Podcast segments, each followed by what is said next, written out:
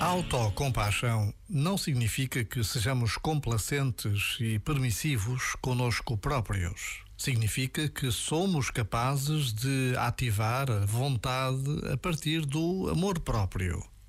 De facto, só o verdadeiro amor próprio permite que nos conheçamos de verdade e que abracemos até aquilo de que não gostamos em nós. Só com amor próprio conseguimos ir para lá de nós mesmos. A autocompaixão abre caminho à humildade, à coragem, à generosidade, à assertividade. Qualidades fundamentais para avançar na vida.